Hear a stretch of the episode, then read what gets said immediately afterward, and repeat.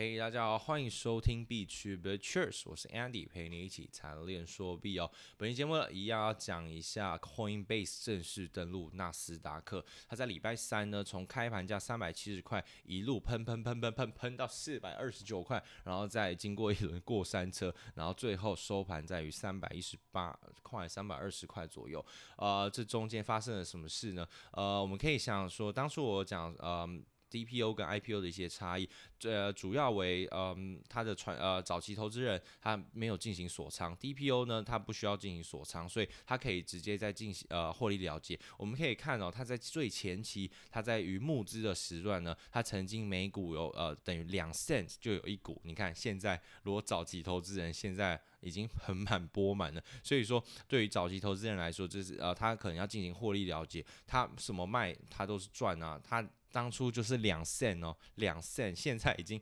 三百呃三百算三百三百五好了，抓一个中间值三百五十块，然后获利了结，所以对他来说已经是几百几千倍了，所以他他 who cares，他进行获利了结，他就出场，所以中间经过了一轮就是呃一个呃就是上上下下的一个震荡，很大幅的震荡啊，所以我们也跟大家提醒提点过说啊、我们在前期不要有 formal 的心态，对于这个新股进行上市的时候。它的呃，它的震荡会都都是非常大，啊所以大家要注呃风险的控管。呃，相当于说呃 Cathy Wood 他在呃当天也是进行大买，最后因为 ARK 它的基金它是透明的嘛，对对于每一个呃投资人来说，你都可以去很简单很容易查到他的持股比例。他在第一天就大买，第二天、第三天，所以等于说他开盘的这三天以来，每天都是进行呃购买说呃 Coinbase 的股票。当然呢，我们可以说 ARK 基金它主要的。呃，这个木头阿姨，木头 Cathie Wood，木头阿姨，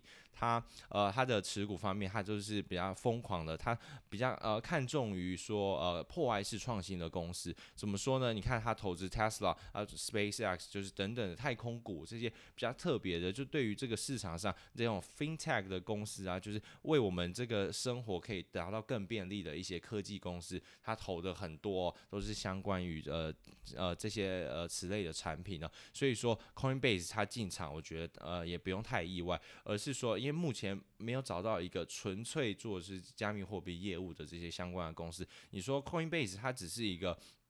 就是做一个纯纯粹的交易所吗？呃，我觉得不然哦。它后面还有 Coinbase Venture，就是它的风投基金，或是它对于整个区块链的加密货币市场上面都有很极大的贡献，去推广它。它最后可以做很 staking as a service，它可以做链上的质押，可以在他们的呃的平台上进行。当然，它比较相对于一些中国的交易所，像呃币安火币啊、OKEX，他们有做到什么链自己做一个链自己做一个像币安智能链，或是火币火币链，然后。或是呃 O A O K E X 到四月底，可能五月也要上线他们自己的呃 O E O E 什么链 O K E X Chain，所以他们呃目前大家都想要抢这个赛道哦，就是呃毕竟你在公链里面创造出自己的 ecosystem 里面，越来越多人可以去加入，又可以加入 DeFi，可以加入呃 N F T 等等的这些市场里面，可以壮大了你的呃这个生态系，也相对于对你的平台币的涨幅也是有一个相对应的呃争议的，就对你这个平台的平台币。因为它到时候也愿意使用它的平台币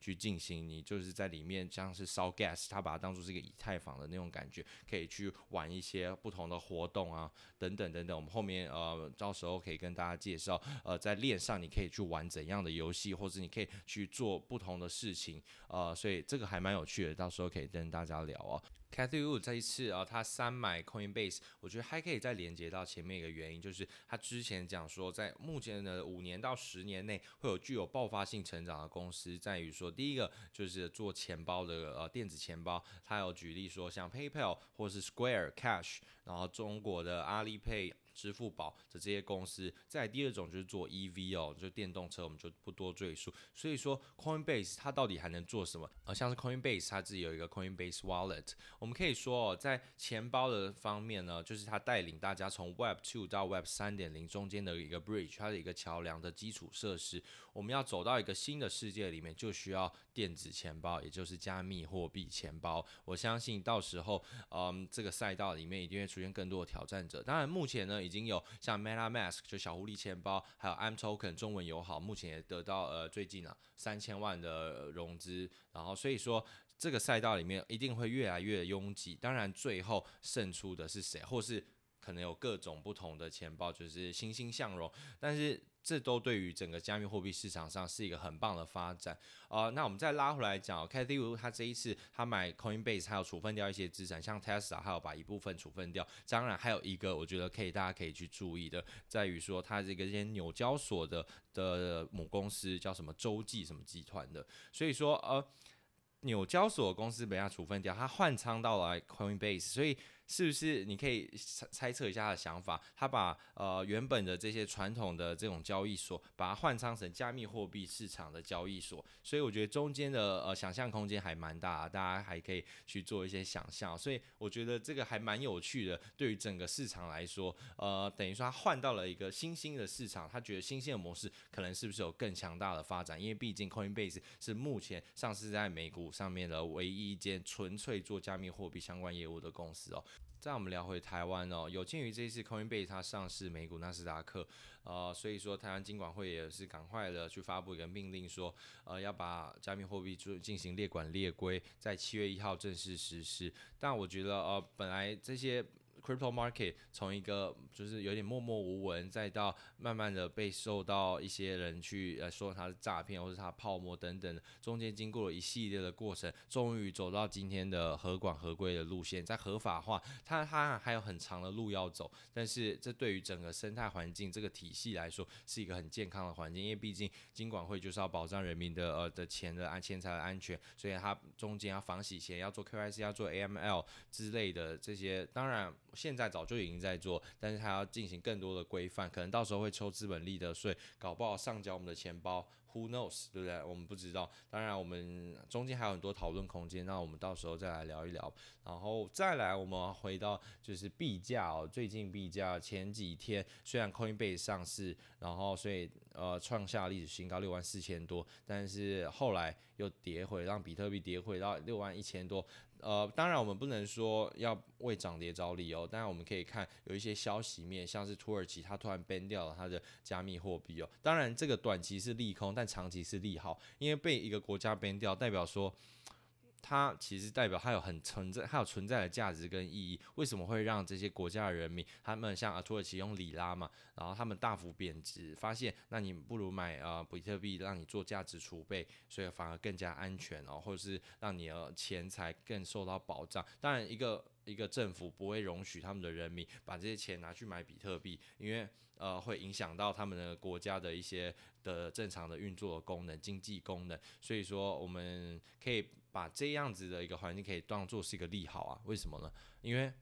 代表他们怕了嘛，对不对？他们国家元首都会怕这个这么强大的一个货币价值体系，它后面不需要人去维护，诶，它就是一串程式嘛，一些 code，然后它就可以。嗯，构筑了这个整体这么庞大的生态系，现在加密货币总市值已经到了二点七二点七的 trillion 了，所以这多么疯狂！你说它很高吗？当然我说哦，对，好像现在别真的是有点太高太疯狂。但是如果你把它比较它，如果你把它价把它放为一个价值储备的方式的话的影响，你可以把它对标说黄金的市值，你去跟它对比来说，你就说嗯，那比特币还高吗？诶，那我们就打上一个问号了。当然，这是一个信仰者的角度所说的，所以大家可以把它参考一下就好。就是 not financial advice，嗯，因为最近真的利好不断，然后加上下礼拜即将上线三档在加拿大的以太坊 ETF，所以。最近真的是太多这样子的利好消息了，导致于说整个市场都很火热、很火爆。然后我觉得市场上它会会有一个周期的，就是大家可以就是对于币价啦，我自己看看了这一阵子，会发现说，呃，你可以把它归纳出一个总结。在于说，比特币刚上冲的时候，它会吸收大量的资金，大家会去涌出它，所以导致一些小币或是 mid cap，就是中中市值的公司，全部都会被它吸血，所以感觉整体的盘势就会变成说，比特币一党独大，它自己往上冲，然后有一个很漂亮的涨幅，但其他小币反而是在流血的，它在 bleeding，在流血，就是被吸血了。所以呃，再来呢，就是到以太坊，就是它是一个周期性的，再来它转换到。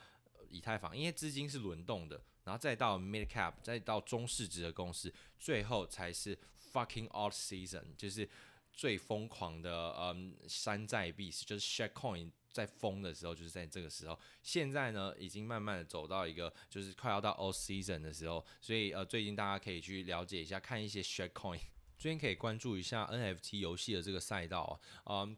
像 Axie 啊 Sandbox，然后像 Sandbox 呢，它就是在做一个区块链的 Minecraft。假如说 Minecraft 你拿了一把钻石十字镐好了，今天在区块链的游戏里面，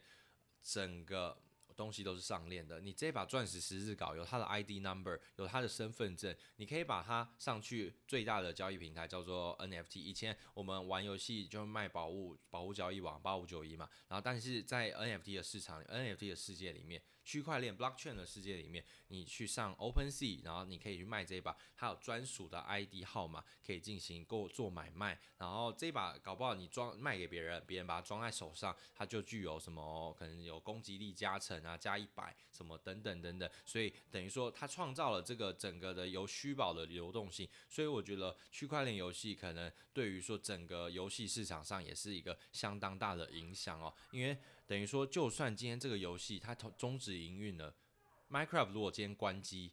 它的主要的那个伺服器关机，那大家都没办法玩。但如果今天在于区块链上的 Minecraft 就 Sandbox，它就算他们公司关机了，但这个世界上还是存在这把十字镐，还是存在于你盖的房子、你盖的云霄飞车、你盖的一个乐园等等的，所以这些东西都还在。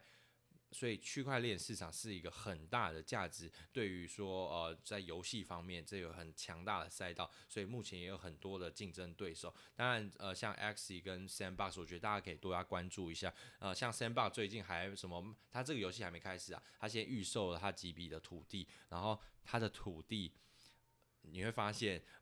真的活人，大家人在社社会上面在炒房地产的时候炒得很高，结果到链上面也在来炒房地产，它上面的变成很多链上的地产大亨，一个土地就是几层几，就是对于这个游戏市场来说就是几层几一格，结果卖到几十万甚至几百万台币。都有哦，所以这个也是非常疯狂的，所以我们可以很难想象说这个市场有多么庞大，所以大家可以再去多了解。当然，这不构成任何投资建议，just DYDR do your own research。然后我们下一期再见，拜拜。